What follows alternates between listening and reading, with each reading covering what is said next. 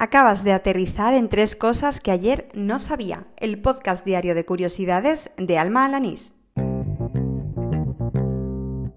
Este es el episodio número 57 del podcast, el correspondiente al miércoles 20 de noviembre de 2019. Esto de grabar los podcasts con dolor de cabeza no está pagado, pero bueno, como dice mi madre, se anda con gusto, no pica, así que al lío. Clara Grima es una de las divulgadoras científicas más destacadas de la actualidad no solo es fan acérrima de Antílope, como descubrí gracias a mi amiga Marta G. Navarro, sino que el año pasado fue portada de medios científicos internacionales y por supuesto también de medios generalistas de nuestro país, gracias al descubrimiento del escutoide. Bueno, pues su hallazgo tiene mucho que ver con un matemático que murió precisamente un día como hoy, con tan solo 40 años, que se llamaba Gregory Voronoi. Este científico da nombre al diagrama que resulta tras descomponer un plano en regiones. A ver, esto es muy complejo. A mí me ha costado un poco entender. Así que mejor lee la explicación de Clara porque voy a dejar enlazado el hilo. A mí lo que más me ha sorprendido del diagrama de Voronoi es su aplicación práctica, porque, por ejemplo, permitió a Jon Snow, no el de Juego de Tronos, sino a un médico inglés del siglo XIX, a detectar el foco que estaba produciendo un brote de cólera en el Londres de 1854.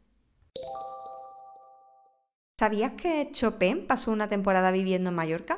Para mí era un dato totalmente desconocido, pero hoy me lo contaba mi compi de trabajo Susana, que ha visitado la isla recientemente. El compositor polaco llegó allí junto a George Sand, una escritora feminista que por aquel entonces era su amante. Sand, de hecho, recogió esa experiencia en un cuaderno autobiográfico titulado Un invierno en Mallorca, que vio la luz por primera vez en el año 1841. Ambos convivieron en la cartuja de Valdemosa y allí eh, le confirmaron confirmaron al compositor que había contraído la tuberculosis. De hecho, mm, tras el invierno, que no fue muy bueno para él, se trasladaron a Barcelona, de ahí pasaron a Marsella y acabaron finalmente en París, en donde está enterrado el músico. Y termino ahondando en el origen de una de las expresiones que utilizamos de manera habitual en nuestro día a día, que es echar un polvo. Una vez más ha sido la cuenta de Twitter arroba etimosdirecto la que explicaba de dónde procedía esta forma de referirnos a tener sexo. Eh, parece ser que en el siglo XVIII echar un polvo era una expresión sin connotación sexual que lo que hacía referencia era la costumbre de salir a tomar tabaco en polvo aspirándose por la nariz, lo que se conoce como en forma de rapé, y a quienes eran habituales de esta manera de consumir tabaco se les conocía con el nombre de raperos. Con el tiempo, salir de un local a echar un polvo se convirtió en la excusa perfecta de las parejas que querían hacerse arrumaco, por lo que la expresión acaba aludiendo a un encuentro sexual. Y así termina el episodio número 57 de Tres Cosas que ayer no sabía, el del miércoles 20 de noviembre de 2019.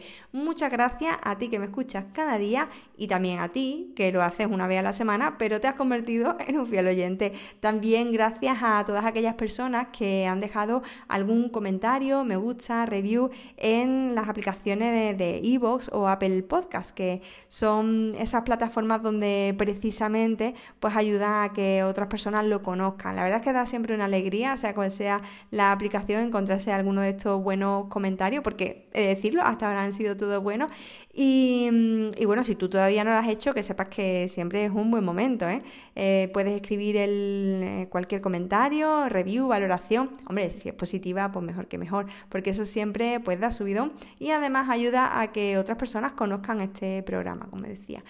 por cierto, lo podéis seguir en cualquier plataforma, no solo en Ivo o en Apple Podcast, sino también en En Spotify, en Overcast, en Apple, en Google Podcast, en fin, en cualquier aplicación mm, que se utilice para estos menesteres. De hecho, si al buscar tres cosas que ayer no sabía no aparece este programa, lo puedes añadir eh, con el enlace RSS pues de manera manual. A mí me encuentras en Twitter, arroba almajefi en mi usuario. Si quieres comentarme algo, es la manera más directa para hacérmelo llegar. De hecho, ya hay muchos oyentes pues, que me han hecho llegar algunas curiosidades y que las he ido incluyendo a lo largo de estos últimos episodios. Si tú también quieres hacerlo, pues nada, mm, yo estaré encantadísima. Y nada más, te espero mañana, no me falles, ¿vale? ¡Hala, con Dios!